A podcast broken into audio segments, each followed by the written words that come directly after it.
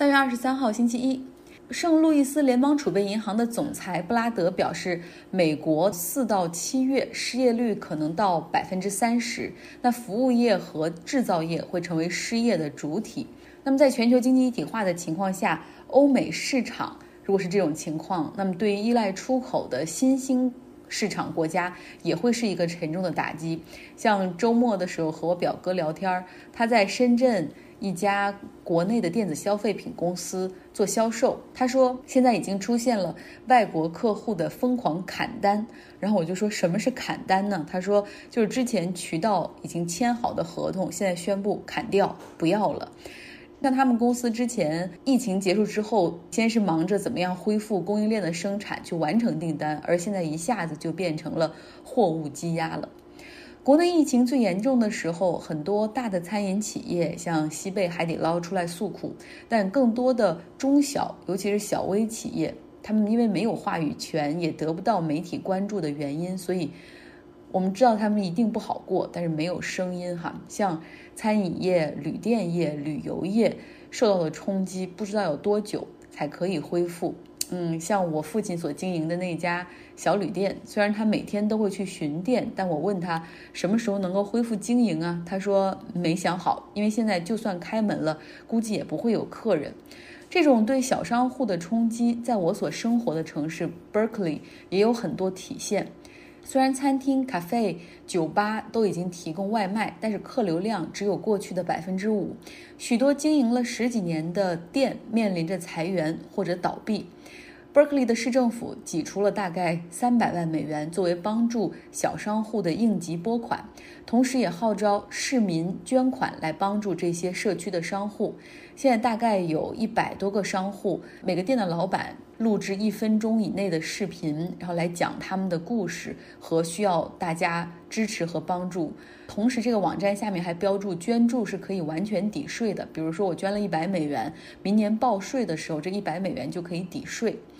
我知道，在国内其实很多人也很希望去帮助社区内的这些小微企业、小商户。那么，城市的管理者其实也可以考虑去用这样的平台，去激发出更多的 solidarity 互助和团结。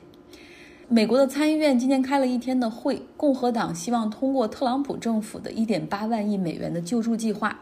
但是他们呢有五名参议员缺席，因为肯塔基州的参议员 Rand Paul coronavirus 检测呈阳性，和他密切接触的四名共和党的参议员也都在家隔离，这就包也包括犹他州的罗姆尼。那就缺少了这五个人的时候，在议会投票的过程中，就形成了非常尴尬的四十七票比四十七票，更别提之前共和党人希望达成的那种绝大多数的这种 super majority 六十票。因为如果达到 super majority 的话，就说明不需要通过任何的修正案可以直接过。那现在就是陷入这样一个僵局，就这个票投不过。共和党参议院的领袖 Mitch McConnell 他指责民主党人说。你们这些人就不顾美国经济和美国老百姓，这种时候还跟我们在这玩政治手腕。现在是国家需要我们的时候啊，还跟我们这样搞党派斗争。但民主党为什么反对呢？真的是有反对的理由。这个一点八万亿美元的刺激计划中有五千亿美元会交给美国财政部，也就是努钦。来直接分配，他可以去决定救助哪些企业。这时候国会一旦批准了这个方案之后，就无权干涉这五千亿美元。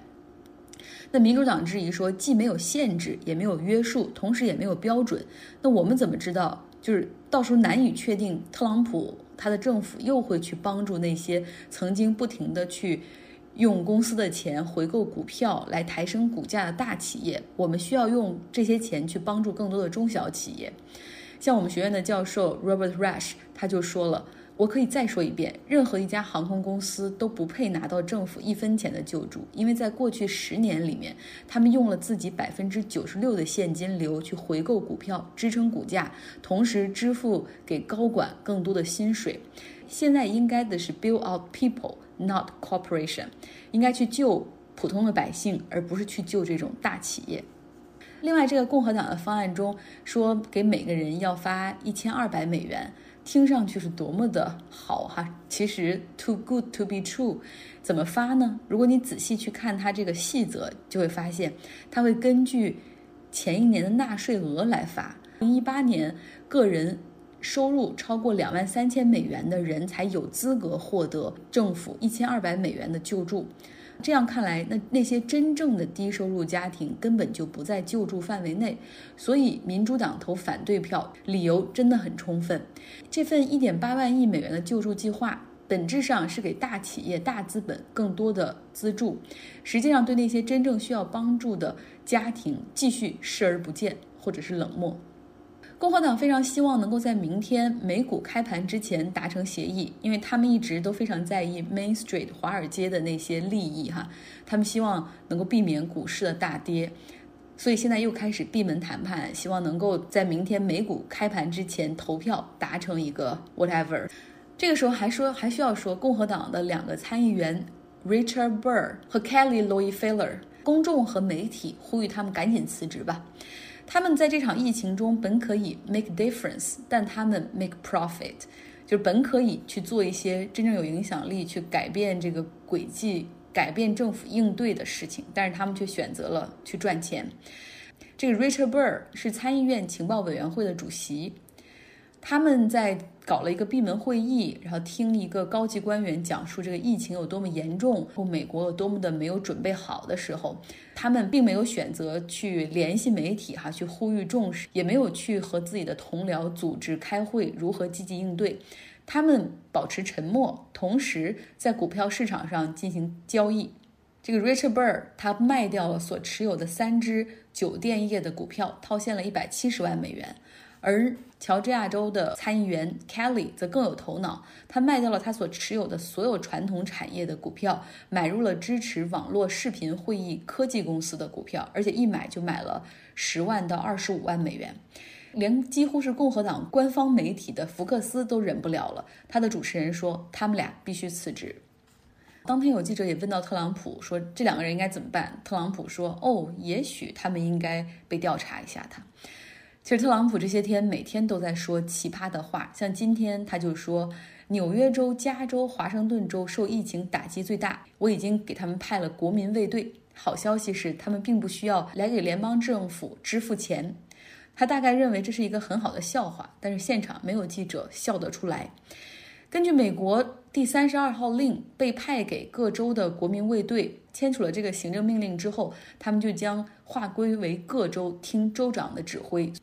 特朗普的新闻简报我已经看的很少了，因为每次看都很生气。然后你看着他在那儿胡说，然后我会选择看比他时间更早一点的纽约州州长科莫的简报。明天我可以再讲一讲纽约州州长科莫的故事哈。这次疫情在两个月内让全球都笼罩在危机之下，因为恐惧，人类真正的感受到了哦，我们不是无所不能的。我们虽然有。非常快的超级计算机，有非常强大的大数据运算，有很先进的医学仪器，很多知识储备非常丰富、经验非常丰富的专家学者，但是我们依旧没有办法能够在短期内攻克这个病毒。疫苗的研制至少需要十六到十八个月，追溯出病毒的宿主也至少需要十个月的时间。人类因为恐惧变得敬畏，积极改变生活习惯。不是为了战胜它，而是为了单纯的 survive 生存。其实，我们换个角度来看，这次疫情可以把它理解成为气候变化带来更大危机的这种加速版的实现。只不过，这气候变化带来的灾难需要几十年或者百年才可能发生。但和所有危机一样，像海明威所说的那种财富破产，就是 gradually and suddenly，从逐渐到突然。但是和 coronavirus 疫情不一样的是，面对气候变化这个危机，如果真的到那种突然阶段，我们才意识到哇危险，需要改变生活习惯的时候，恐怕已经为时太晚了。人类的体温如果上升两度，那么就进入到高烧阶段，非常的危险。地球上如果平均温度上升两度，百分之七十的珊瑚礁将灭亡。如果你不在意其他物种，那么想一想。如果地球上平均温度上升两度，将有六千一百万人面临着严重的干旱。如果只是一个或者极少数国家重视的话，其他国家不参与，那和这次疫情一样，所有的努力可能也是白费。如果大家想看一些气候变化和 coronavirus 疫情之间的这种相似性，我有一篇好的文章可以推荐。有兴趣的话，可以在我的微信公众号下“张奥同学”留下邮箱。好了今天的节目就是这样。